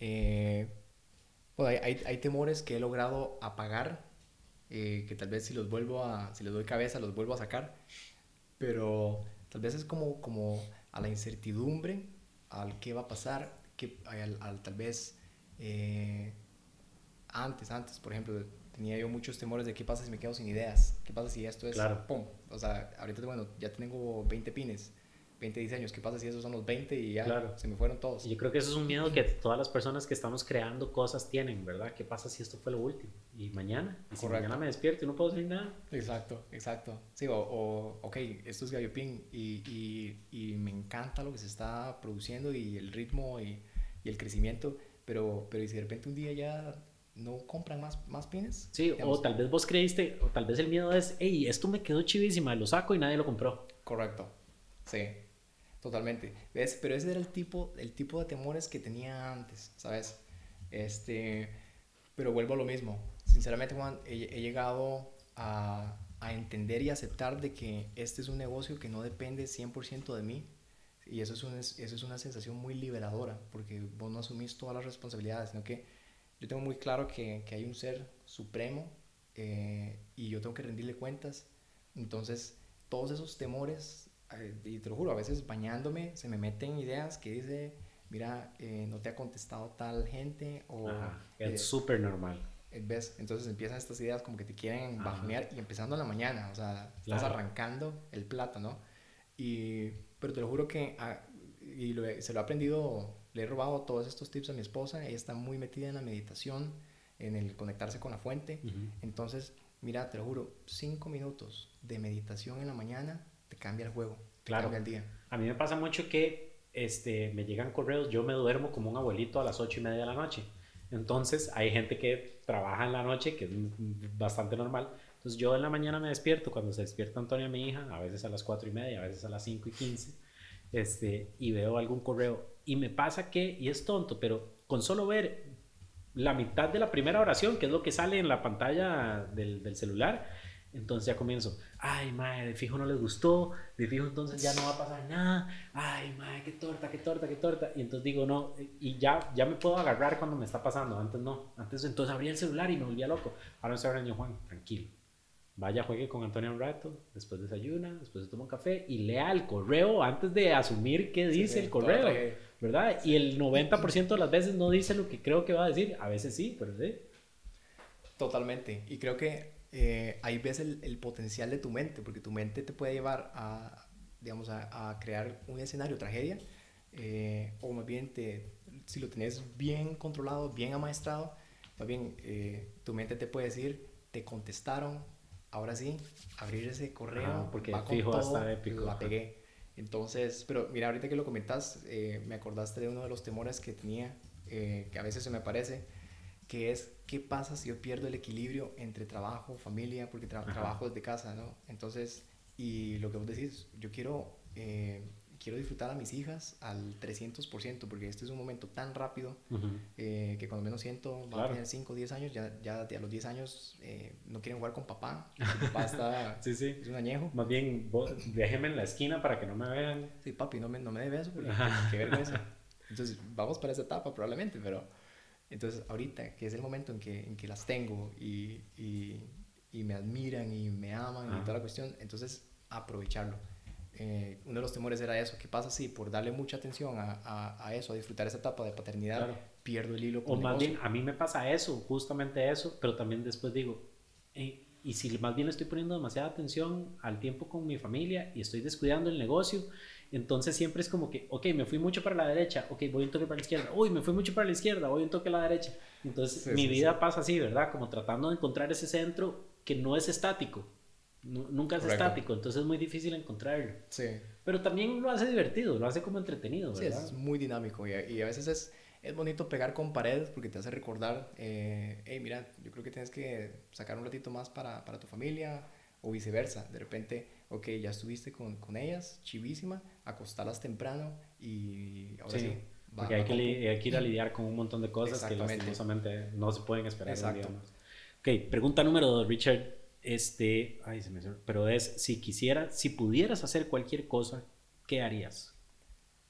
Y es muy abierta eh, por eso, porque puede ser cualquier cosa. Un viaje, hacer, no sé, ayer me dijeron ser cantante de rock. Sí. Cualquier cosa, eh, bueno, sueño con el día en que yo pueda producir mi propia música. Soy este... Ah, ¿ves? Ser cantante de rock. Exacto. No, no, no canto muy bien, pero eh, fíjate que bueno, yo desde pequeño tocaba la batería Ajá. y después por una demanda de unos vecinos tuve que vender la batería. Ah, pero demanda, esos entraron con abogados. Mira, tuve, tuve que pagar en ese momento que como 40 mil pesos a la municipalidad. ¿En serio? Sí, o sea, agarraron firmas como 20 casas. Pero, o sea, a ver, te habían dicho y no quisiste parar. Llegó el recibo. Nada más. Aparentemente mandaron notificaciones que nunca nos llegó al apartado o a la casa. Y llegó, o sea, el último que llegó, que fue el que recibimos, llegó con un recibo como de una multa de 40 mil colones. Entonces, de... O sea, por favor, ahí, ¿ves? Se pudieron haber dicho, podemos donar comida. Exactamente. Yo, yo salgo ahí con los frijoles. Pero sí, tuve que vender la batería en ese momento. Entonces me pasé a la guitarra. He perdido el, ese, ese, ese, tal vez ese espacio personal en donde le das más pelota a los hobbies. Ajá, claro. Eh, no me hace sentir mal, sé que es una etapa sencillamente, eventualmente tendré tiempo para volver a agarrar la música, pero sí, ese, ese siempre fue mi sueño, ser, ser músico, ¿sabes? Eh, pero ahorita creo que eso es un sueño como de, de poder tener eh, el, el, equipo, el tiempo como para producir música, venderla, venderla en plataforma en línea, que ahora es súper, súper factible. Claro. Entonces, en algún momento me encantaría eso. Me encantaría también, eh, que es muy, muy en común y muy apoyado en los deseos de mi esposa, que es, eh, somos unos, unos, fieles para viajar. Entonces, eh, ojalá crear un, un, sistema, un sistema de, de, de, negocio, un modelo de negocio que te permita operarlo en cualquier lado. Bangladesh. exacto. Entonces, ese es mi, mi, mi objetivo eventualmente. Hace poco me comenzó a seguir una familia en Instagram que están viviendo justamente así, tienen dos hijos. El esposo, eh, pucha, no me acuerdo exactamente, pero creo que es desarrollador y, y trabaja remoto. Entonces, más bien andan ahí por el mundo. Entonces ahí ponen que andan, no sé, están en Malasia y después están en no sé dónde y él trabaja y, ya. Buenísimo. Y sí, suena muy interesante. No sé, a mí me, me da un poco de ansiedad pensar, o sea, como que me gustaría, qué chido hacer eso. Y después digo, mae, ¿será que es chido? aterriza, aterriza. Sí, ¿verdad? Hay que ver, no, no es para todo el mundo tampoco. Claro. Pregunta número tres. Si pudieras hacer que, que todo el mundo o que las personas en Costa Rica practicaran un hábito todos los días por 30 días, ¿cuál sería ese hábito? Eh, yo te diría, bueno, ahorita el que tengo súper presente es la, la, meditación. Creo que la meditación te, te, limpia no solo mentalmente, pero corporalmente. Eh, te relaja, te, te, baja el nivel de estrés, te, te, da un discernimiento que se te presenta cualquier problema y, y no, no sabría explicarte por qué yo lo, lo, lo, asumo que estás conectado con la fuente, pero se te presenta un problema, un, un, un, reto, y es como que si ya lo supieras y simplemente sabes cuál es la solución y ejecutas y ¡pum! salió bien. A que si te echas a llorar, te victimizas, eh, entras en toda, en toda esa resonancia negativa, ¿no?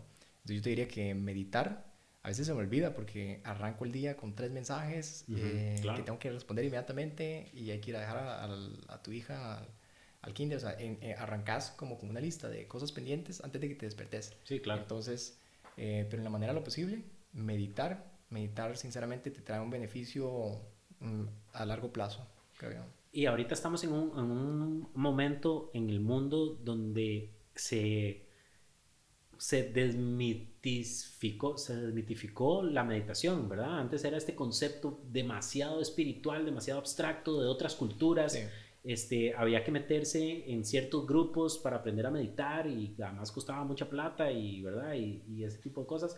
Y ahora, a través del trabajo de un montón de personas que están entendiendo la esencia de meditación y le están quitando, digamos, como la parte más abstracta, claro. este, y lo están convirtiendo en una técnica real, humana, física que podemos practicar, este, está teniendo su auge Headspace con todos estos apps que, que permiten. Hace poco escuché en un podcast donde se habla de la historia de Headspace y uno de los cofundadores se hizo monje, se hizo monje budista y lo, y lo fue por 10 años, estricto. ¿verdad? Así era como se pensaba la meditación antes, ¿verdad? Usar eh, batas y, y, ser un monje. Ahora ya es una cosa de, todos los días. Claro. Entonces, más bien deberíamos de aprovechar que, que se abrieron las puertas de ese, de ese conocimiento. Sí, así es. Excelente. Número cuatro. ¿Qué consejo te darías a vos mismo cuando estabas comenzando tu proyecto? consejo me diría, eh, meta el acelerador. Ese, muy bien. Póngale, póngale. No se duerma. Eh, eh, pruebe y no tenga miedo del error, porque a veces no quieres, no quieres caer en el error, entonces te abstenías a probar. Claro. Entonces yo, eso es lo que me diría, o sea, pruebe, pruebe. aprenda mucho, aprenda de todo, escuche, escuche consejos. A veces yo soy muy dado a, a, a me cuesta a veces como a adoptar sugerencias porque tengo como un filtro en donde ya, ya, yo sé si es bueno o malo, entonces claro. tengo que ser un poquito más humilde a veces en las sugerencias. Eh, pero sí, prácticamente que, que, creo que me daría una palmada a la espalda y me diría, lo felicito papá, eh, se está tirando a una, a una piscina donde no sabe si hay eh, sirenas o cocodrilos, igual aquí me voy. Entonces, este, es parte como de ese espíritu emprendedor de que sí, sí hay un riesgo tangible, eh, qué tal si no funciona, pero creo que si te enfocas en, en tus pros, los desarrollas eh, y es algo que vos, es un negocio que vos entendés, una idea que vos conoces, sabes el teje y maneje, el detrás y frente, sinceramente es, es mucho más, creo que es, es, mucho más factible que te va a resultar. Eh, entonces, sin embargo, te, te, te, cuento que bueno, todo, todo ese, ese impulso, esa motivación la encontré en mi esposa. Entonces, otro consejo que te diría es si te puedes no necesariamente casar, pero si te puedes acompañar de una persona que, que te apoye, que cumpla, eh, que cumpla con, con, con, esa figura de, de, de, brazo derecho, en donde vos puedas hacer eco, eh, bienvenido, ojalá. Excelente. Sí, puede ser tu esposa, puede ser un amigo, puede ser pues, un hermano, puede ser alguien que, que, porque sí, emprender, y generalmente nosotros aquí emprendemos muy eh, solos y, es muy solitario. Es un proceso y es muy dudoso. Entonces, tener una persona que, que te diga, hey, yo estoy aquí, eh, no te preocupes, si ocupas rebotar una idea, si ocupas, si hoy te estás sintiendo mal, yo te ayudo a sentirte mejor y, y, ese tipo de cosas sí es muy, muy valioso. Y la número 5, recomendanos algún libro, video, artículo o algún tipo de contenido que tengamos que consumir.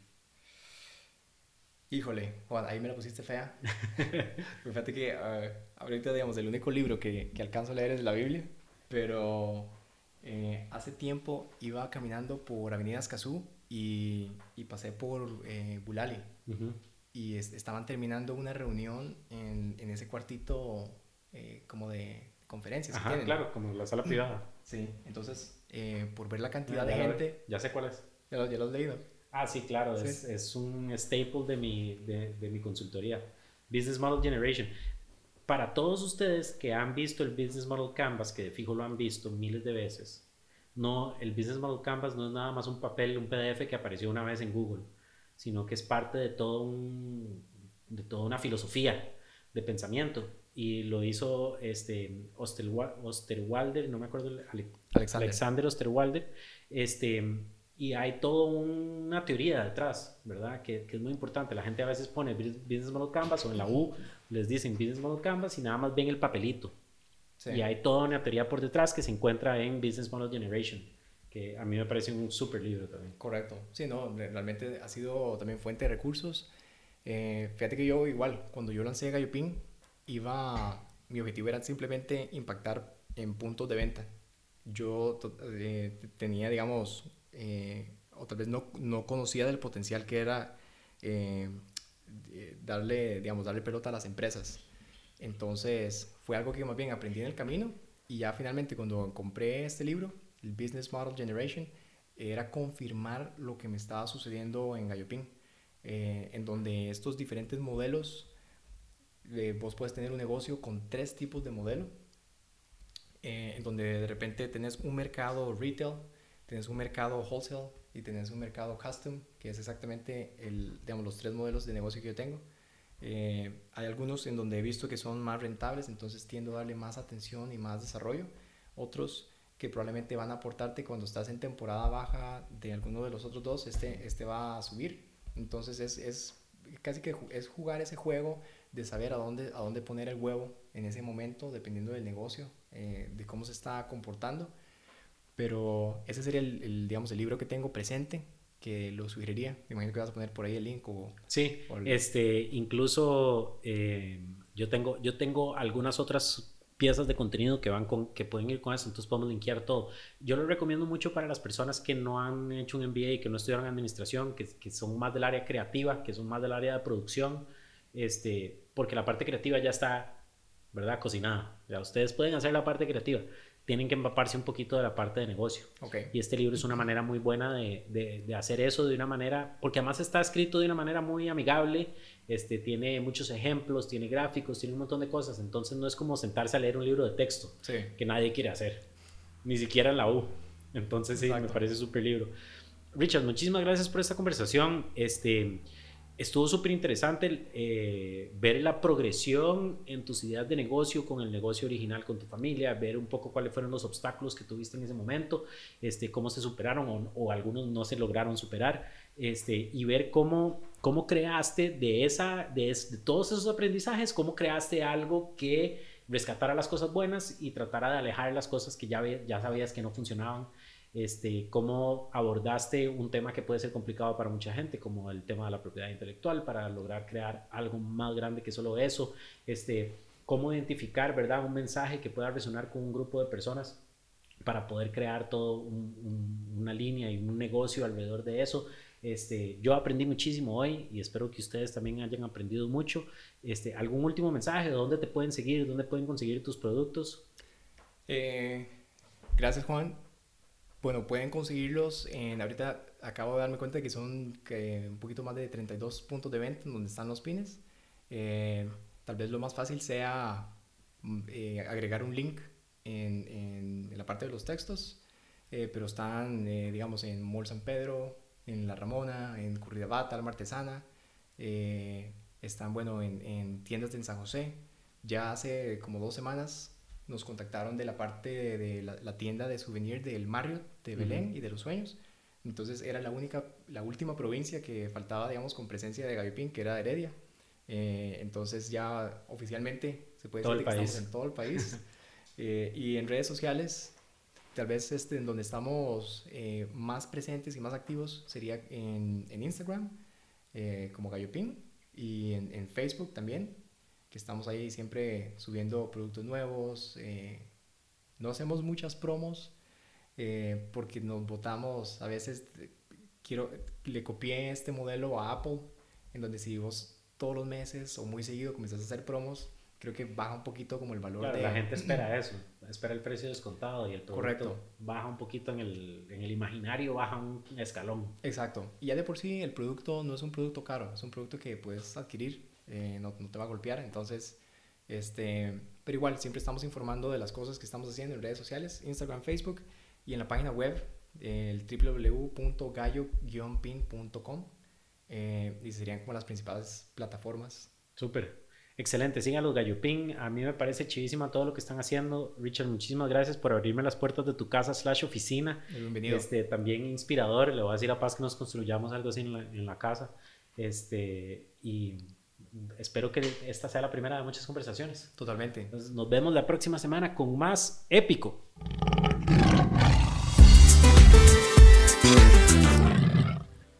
Bueno, ese fue Richard. A mí me encantó esta conversación. Este Richard estuvo grabando toda la conversación en video. Entonces no estoy 100% seguro de si eso va a salir o si va a ser en YouTube o si va a ser en Instagram. Pero pueden seguir a Galloping en sus redes sociales para darse cuenta. Eso es eh, en Instagram es gallo raya abajo ping.